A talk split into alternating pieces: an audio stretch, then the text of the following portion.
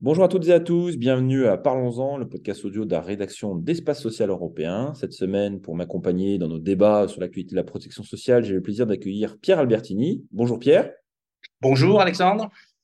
Alors Pierre Albertini, pour ceux qui ne savent pas, est l'ancien directeur de la Caisse primaire d'assurance maladie de Paris et il est aussi le co-auteur d'un rapport qui s'attarde sur les questions de réduction du temps administratif des médecins libéraux pour dégager un peu de, temps médical supplémentaire, un rapport qui s'inscrit notamment dans les travaux conventionnels en cours entre les médecins libéraux et l'assurance maladie. Un rapport aussi qu'il a coécrit et co-mené, je dirais, avec le docteur Jacques Franzoni, qui, je ne dis pas de bêtises, est le président de la CPTS euh, de Valenciennes. Alors, première question, Pierre, est-ce qu'on peut parler un peu de la, genèse de, ce rapport, si vous en êtes d'accord, un peu euh, comment il a été diligenté, quels ont été j'ai donné un, axe principal, mais peut-être d'autres axes qui ont été définis dans le, cadre de cette mission par, euh, la CNAM?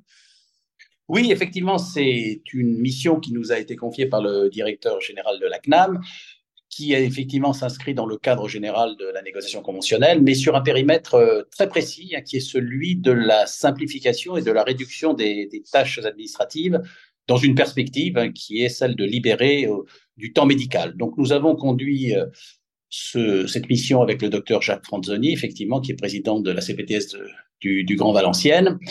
Et euh, nous avons identifié un des thèmes très concrets hein, qui doivent concourir à simplifier autant que faire se peut l'activité au, quotidien et, et, à libérer du temps médical, hein, comme l'objectif nous avait été fixé. Donc nous avons euh, mené cette mission de, la mi-décembre à, peu près jusqu'à la fin janvier. Nous avons remis le rapport effectivement au directeur général de la CNAM et également au ministre de, la Santé François Braun. Donc ce rapport euh, a été structuré hein, autour de, six thématiques qui encore une fois sont des éléments euh, bien identifiés pour à la fois simplifier et permettre de donner plus de temps médical dans l'exercice au quotidien. D'accord. On va, rentrer dans le cœur de vie de suite très rapidement. Un, point méthodologique. Euh, comment se sont passées, entre guillemets, votre mission? Vous êtes allé à la rencontre euh, des professionnels de santé, des patients? Vous, vous connaissez par cœur, entre guillemets, euh, l'organisation et de gestionnaire, je dirais, de l'assurance maladie. C'était un petit peu quoi votre approche sur cette mission? Alors, effectivement, c'est une question importante qui est soulevée. Nous avons voulu euh, nous appuyer sur une très, très large écoute terrain. Hein. Nous avons euh, réalisé un questionnaire en ligne qui a été proposé à, euh, des médecins dans, trois régions en particulier, mais qui a été étendu sur d'autres parties du territoire. Donc, les trois régions, ce sont l'Île-de-France, la Bretagne et, et les Hauts-de-France, mais il a été par ailleurs proposé à l'ensemble des parties prenantes de la négociation conventionnelle. Et euh, je dirais, il a été euh, diffusé hein, euh, à, d'autres médecins. Donc nous avons été très, très agréablement surpris de voir qu'il y avait un taux de réponse important. Nous avons plus de 900 médecins qui ont répondu à ce questionnaire en ligne.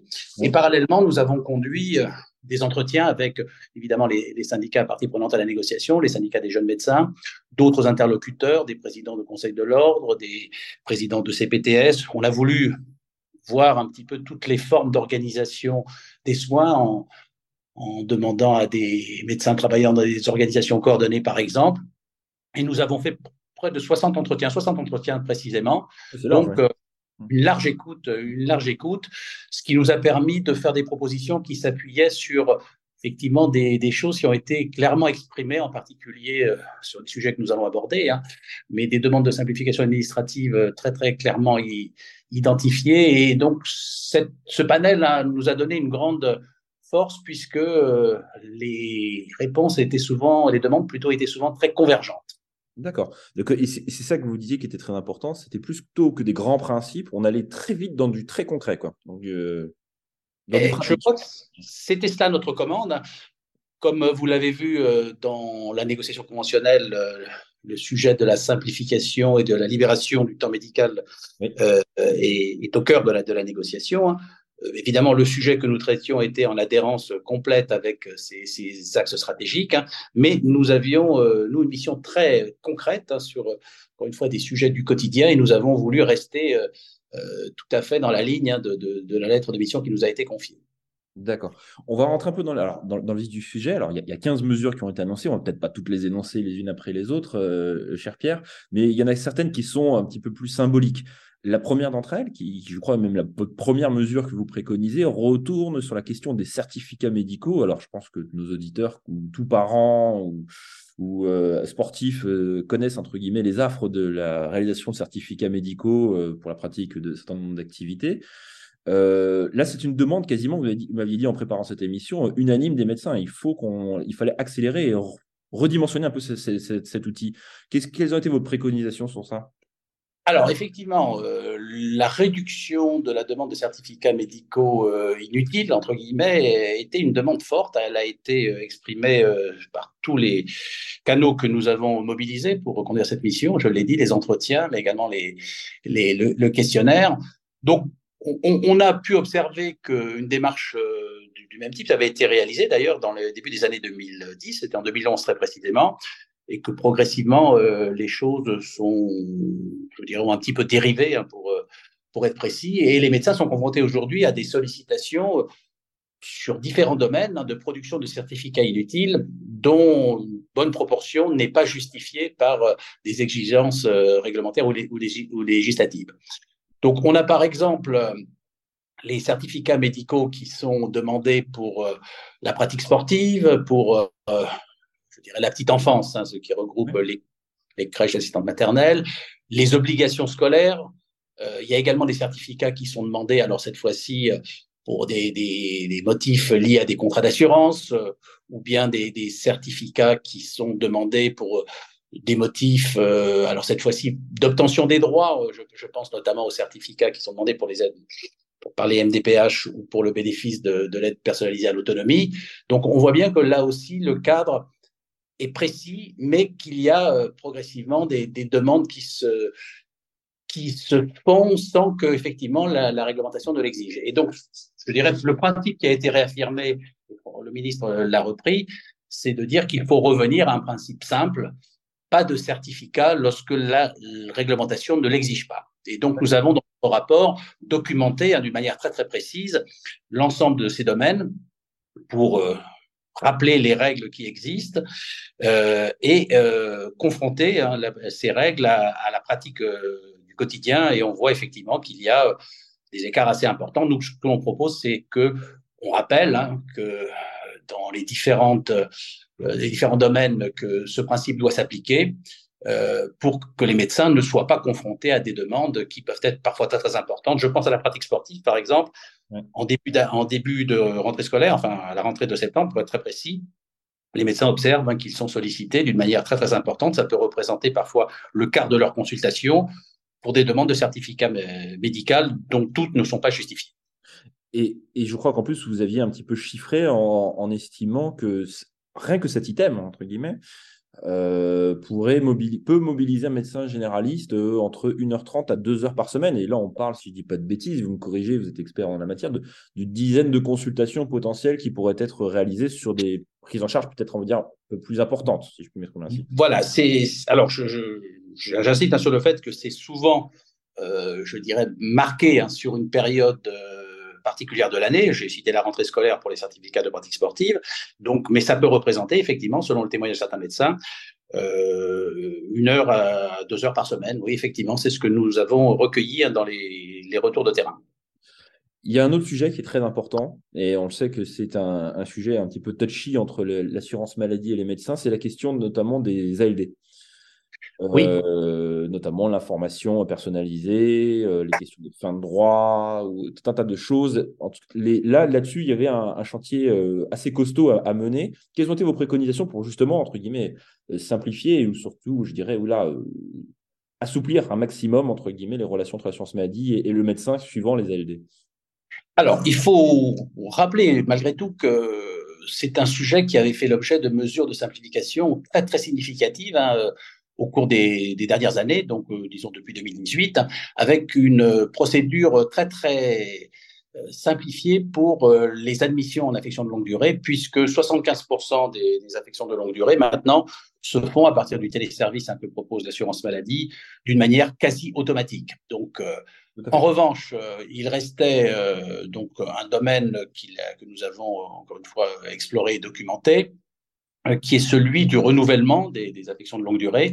celles qui ne se font pas, je dirais, automatiquement, hein, c'est-à-dire les, affections de longue durée pour lesquelles il y a une procédure que l'on appelle un ALD à déclaration argumentée, c'est-à-dire celle pour laquelle le médecin doit produire des éléments pour justifier cette demande en ALD. Pour ce périmètre-là, hein, donc nous nous avons identifié, je dirais, des besoins, une expression de besoins de médecins qui souhaitent avoir, quand c'est nécessaire, hein, des relations plus personnalisées avec les médecins conseils de l'assurance maladie. Donc, de pouvoir échanger avec eux, notamment en cas de refus ou en cas de, je dirais, de justification un petit peu particulière sur des, sur des dossiers médicaux euh, qui le méritent.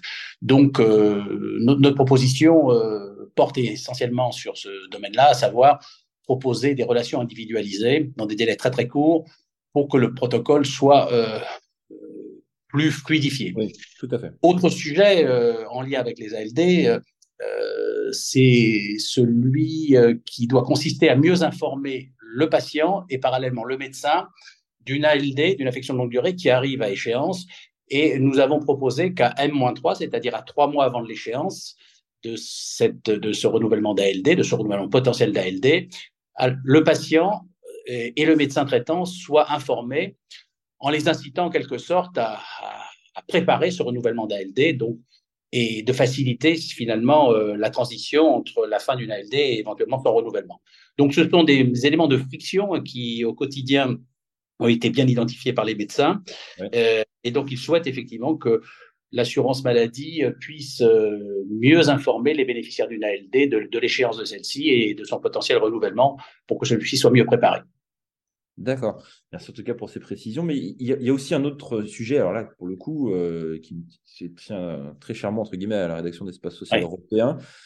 C'est dans votre rapport. Et de toute façon, c'est entre guillemets, c'est très transverse à, l'ensemble de vos mesures. C'est la montée en puissance du numérique, de l'usage du numérique en santé. Peut-être, Alexandre, sur les ALD, je, je, souhaitais également. Il y a un, un point important que l'on a fait euh, euh, émerger dans notre rapport. Hein, ce sont les, les, les ALD euh, qui sont renouvelables alors que la situation médicale du patient est une situation euh, très particulière. Notamment, les médecins nous ont dit qu'ils s'interrogeaient sur la nécessité d'avoir à procéder à un renouvellement d'une affection de longue durée pour des pathologies euh, telles que le diabète ou les, pathologies telles que la maladie de Parkinson ou autres. On sait que ce sont des, je ne suis pas médecin, mais je peux me permettre de le dire, hein, des pathologies qui aujourd'hui sont euh, irréversible. Et donc, on s'interroge sur la, sur l'opportunité d'avoir à renouveler une ALD pour ce type de pathologie. Il y a, bien d'autres pathologies sur la liste des ALD. Donc, nous avons proposé, je crois que ça a été retenu, enfin, je suis même sûr que ça a été retenu, qu'en lien avec la Haute Autorité de Santé, on révise effectivement euh, ce domaine-là, à savoir euh, faut-il renouveler systématiquement ce type d'ALD ou alors faut-il le faire avec des délais beaucoup plus longs? Donc, le ministre hein, François Braun a, clairement indiqué, et le directeur général de la CNAM également, qu'il y aurait des échanges avec la Haute Autorité de Santé pour réviser hein, ce, périmètre-là, celui du renouvellement des ALD euh, pour des pathologies euh, qui sont à ce stade des pathologies difficilement curables ou irréversibles. Tout à fait, je vous confirme que François Braun s'est déclaré favorable à à, ce dispositif, à son mise en application. On, va aller sur le numérique, ça vous dérange pas, Pierre, parce que c'est vrai que c'est un sujet un peu transverse. Euh, et il y a un certain nombre de mesures, même quasiment la moitié des mesures euh, que vous préconisez, qui sont directement liées entre guillemets à l'usage du numérique. Euh, la philosophie générale de, de, entre guillemets, de votre rapport, de votre mission, c'est de dire qu'il y a des outils, Maintenant, l'idée, c'est de les utiliser et peut-être les faire évoluer, évidemment, c'est normal. Un outil, ce n'est pas forcément figé, un outil numérique, mais l'idée, c'est de vraiment de, passer un cap et d'accélérer le mouvement de la numérisation des relations, enfin des, échanges entre l'assurance maladie et, les médecins. Comment, euh, quels sont, entre guillemets, pour vous, les principaux leviers que vous aviez un petit peu identifiés? Alors, on a fait un constat effectivement euh, qui montre que le numérique s'est largement développé avec euh, notamment toutes les offres de services qui existent, celles proposées par l'assurance maladie, en particulier, où notre questionnaire et nos échanges le démontrent, euh, le numérique est vraiment entré dans les usages, alors avec, euh, je dirais, plus ou moins euh, d'impact sur un certain nombre de, processus, mais, mais globalement, le, numérique s'est largement développé au, cours des deux dernières décennies. Il y a eu un élément important qui est celui du Ségur de la, santé, où, la puissance publique hein, a mobilisé des financements importants pour faire en sorte que le numérique se développe dans une logique de plus grande cohérence, enfin de, totale cohérence, et c'est ce que nous avons effectivement voulu, euh, voulu euh, travailler dans le cadre de notre rapport, en particulier en faisant une focale sur euh, la vague 1 du Ségur du numérique. Bon, on s'aperçoit effectivement que cette vague 1 a été lancée avec de fortes ambitions et que globalement, elle a permis de faire un, bond en avant assez important puisqu'on a 55 euh, 000 à peu près euh, euh, médecins qui ont été équipés de solutions labellisées Ségur. Ah Mais globalement, globalement, cette vague 1 mérite hein, que l'on en fasse un, un bilan très détaillé et très précis, comme nous l'avons suggéré dans notre rapport puisqu'il y a un certain nombre de difficultés que nous avons identifiées et qu'il est impératif de corriger pour nous si on veut poursuivre le déploiement du numérique et notamment la vague 2, la vague 2 du Ségur. Hein. Alors, je ne sais pas si je peux développer très rapidement, mais même si c'est un sujet technique, il faut quand même comprendre, entre guillemets, comment tout ça monte en puissance. Quoi. Voilà. Oui, alors effectivement, il y a dans le, la construction de, du, du Ségur du numérique une cohérence à avoir avec, euh, je ne sais pas si tout le monde se souvient de la fameuse maison avec ses, fondations et ses services et référentiels socles. C'est cela qu'il faut effectivement euh, maintenant euh, consolider pour pouvoir construire le reste de, l'édifice. Et, nous avons identifié, nous, un certain nombre de, de, difficultés sur des sujets majeurs comme le déploiement de mon espace santé, le déploiement donc du, du dossier médical partagé lié en lien avec mon espace santé, et messagerie sécurisée de santé, euh, des sujets aussi euh, concrets et importants, euh, l'identification, l'identité, pardon, l'identité numérique de santé. non, pardon, je. je c'est pas grave, il n'y a pas de problème. Pierre, vous avez le droit de balbutier, ça arrive, c'est le live, c'est les conditions du live. L'identifiant national de santé, voilà, je, je l'ai bien formulé. Donc, ces sujets-là ont fait partie des, des, des, difficultés sur lesquelles nous nous sommes largement euh, hein, parce qu'il fallait effectivement que nous fassions des propositions euh, et des préconisations euh, qui, qui aient du sens. Et nous avons pu échanger euh, avec euh, les services de la délégation numérique en santé, nous avons avec le un des responsables de la délégation du numérique en santé, les, les équipes de l'ACNAM, il y a véritablement une nécessité à tirer un bilan de cette vague 1 du, du Ségur pour pouvoir effectivement déployer des solutions qui vont faire que le numérique sera un véritable levier pour améliorer la qualité de la prise en charge des patients dans, dans l'ensemble des domaines de la ville, de, l'hôpital, du médico-social. Je peux vous poser une question un peu là-dessus, Pierre, euh, parce que dans votre méthode, vous m'avez expliqué que vous avez notamment énormément échangé avec les, syndicats et autres, euh, les, CPTS, les MSP, enfin en gros tout, le paysage de l'offre de soins de la médecine de ville.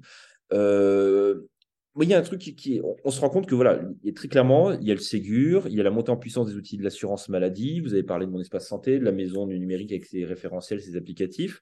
Mais euh, on a l'impression que ça prend pas forcément du côté des, médecins, notamment des entre guillemets des, chambres syndicales, enfin des, corps intermédiaires représentatifs. Par exemple, si je prends un exemple très simple, si on prend les, revendications qui ont été formulées euh, dans le cadre de, de, la négociation conventionnelle, il n'y a eu pas un mot sur le numérique, ou très peu en tout cas.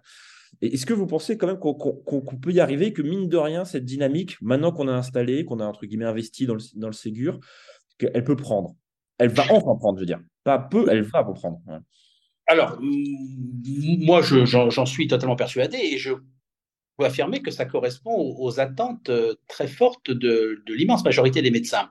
Euh, ce que nous avons pu identifier dans le cadre de cette mission, c'est effectivement des attentes fortes et ça concourt d'ailleurs à, à l'objectif de gain de temps médical euh, lorsqu'il s'agira de disposer d'informations euh, en temps réel ou presque hein, concernant les sorties d'hospitalisation par exemple, les examens de biologie, les examens d'imagerie qui ont vocation donc comme vous le savez à, intégrer mon espace santé, le dossier médical euh, partagé. Et donc, ce sont des éléments très, très importants pour la qualité de la prise en charge des patients. Et les médecins, encore une fois, dans leur immense majorité, sont en attente de, de, de, de ces éléments-là. Donc, il faut effectivement que l'écosystème fonctionne d'une manière fluide, d'une manière euh, tout à fait euh, simple et que l'ensemble des acteurs euh, contribuent, je dirais, à enrichir cette information qui doit être, encore une fois, mobilisée au service de la qualité de la prise en charge des patients. Donc, je crois que d'ailleurs, dans la négociation conventionnelle, enfin, j'en suis même sûr, hein, il y a un chapitre. Il y a un, volet numérique, oui. Tout à fait. Sur, numérique. numérique. Voilà, tout à fait. Voilà. Donc, et, et, et, tout ça doit évidemment être, être en grande cohérence. Nous, nous avons encore une fois insisté sur le, sur le fait que l'enjeu était important et le, challenge a été relevé quand même d'une manière globalement satisfaisante avec cette montée en puissance hein, de, de, solutions référencées Ségur, hein, puisqu'encore une fois, on a cité le chiffre, hein, c'est plus de 50 000. Donc, nous avons maintenant un socle qu'il faut parfaire. Il faut travailler sans complaisance, c'est comme ça que nous l'avons dit quand nous avons mis notre rapport, sur euh, le bilan que l'on peut tirer de cette bagarre du, du Ségur, parce qu'il est indispensable de le faire pour pouvoir construire les étapes suivantes et, et pour pouvoir donner une très très forte impulsion au numérique, même si on a pu observer dans la période récente hein, de ces derniers mois qu'il y a eu une véritable accélération des échanges. Hein. je pense euh, effectivement au compte rendu d'hospitalisation, aux résultats de, biologie qui alimentent dans des proportions significatives, peut-être insuffisantes encore à ce stade, mais significatives, hein, le contenu des, dossiers médicaux donc électroniques. D'accord, donc de l'optimisme. En parlant d'optimisme, voilà, donc vous avez, on, cette dernière question un peu pour conclure notre podcast, euh, cher Pierre vous avez préconisé 15 mesures. J'invite évidemment nos, auditeurs à, aller voir euh, sur, l'espace social européen ou même tout simplement sur le site de l'assurance maladie euh, le détail des 15 mesures. On le sait souvent, quand il y a des rapports et des mesures qui sont préconisées, elles ne sont pas forcément dans la réalité des faits, toutes appliquées, en tout cas à court terme pour vous, est-ce que, voilà, sur les 15 mesures, est-ce que euh, vous avez une forme, comme je vous ai parlé d'optimisme, mais on, reste un petit peu sur ce, champ-là, une forme d'optimisme, en tout cas une, bienveillance en se disant, voilà, sur les 15 mesures, il y en a peut-être une partie qui vont être très très vite mises en application et qui vont très rapidement porter leurs fruits. Ça, c'est un peu votre, votre, votre, votre espoir, entre guillemets?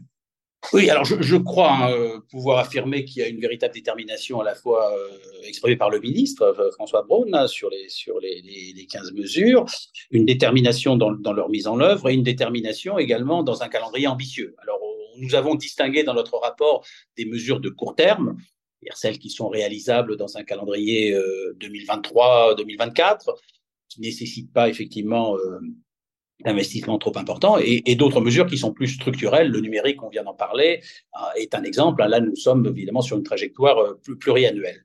Mais euh, des, sujets que nous avons identifiés comme celui des affections de longue durée, dont on a parlé en début de notre entretien, également des sujets dont on n'a pas parlé, mais les, les liés à la, à la facturation des, des, des, soins, par exemple, sont pris en charge par les, les, équipes de la CNAM et je pense que nous aurons des traductions concrètes hein, dans le courant de l'année 2023 au tout début de l'année 2024. Sur le numérique, encore une fois, euh, le, ministre l'a rappelé, hein, cette évaluation indispensable de la vague du Ségur doit permettre de tirer des enseignements pour améliorer hein, et corriger ce qui doit l'être. Et je pense que là, nous sommes sur une, échéance du deuxième semestre 2023 et, de l'année 2024. Sur les affections de longue durée, nous serons sur un calendrier beaucoup plus court. Hein. Je, je, pense que aux alentours de, de la mi-2023, nous allons pouvoir traduire d'une manière concrète un certain nombre de mesures que, que nous proposons, notamment sur la relation de service euh, améliorée avec les, entre les médecins et les médecins conseils de l'assurance maladie. Donc, euh, ça a été un peu ça notre, notre challenge, ça a été de, de dire euh, clairement ce qui relevait du court moyen terme et ce qui relevait du plus long terme en étant euh, des, des chantiers un peu plus structurants. Donc on a bon espoir. Merci Pierre en tout cas pour. Euh, on voit quand même qu'il y a ce nombre de choses qui peuvent être mises en, place assez rapidement, ah. qui sont déjà en place, en tout cas qui peuvent monter en puissance assez rapidement. En tout cas, nous, nous avons senti à la fois un appui euh, pendant la conduite de notre mission et une franche détermination euh, de, de, de, l'ensemble de nos commanditaires, hein, donc du directeur général de la CNAM en particulier et du ministre de la, Santé, pour traduire hein, d'une manière concrète, d'une manière opérationnelle, hein, les propositions que nous avons faites parce qu'elles ont été, encore une fois, euh, elles ont pris appui sur euh, des, expressions fortes des, médecins et nous les avons également présentées comme étant des, solutions à la fois réalistes et répondant effectivement à cet objectif de simplifier et de dégager du temps médical. Merci Pierre, merci de vous être rendu disponible et d'avoir répondu à, nos questions et d'avoir donné un éclairage assez détaillé sur votre, votre rapport. Euh, bah écoutez, j'espère vous, vous, entendre une prochaine fois sur notre mission peut-être, on ne sait jamais. L'avenir nous le dira. Merci Alexandre. Merci à toutes et à tous de nous avoir écoutés. Bah écoutez, je vous souhaite une bonne fin de semaine et on se tient au courant pour d'autres nouvelles sur la négociation conventionnelle. Suivez bien évidemment l'actualité sur nos lettres électroniques et sur nos magazines d'espace social européen. Je vous souhaite à tous une bonne fin de semaine. À très bientôt. Au revoir.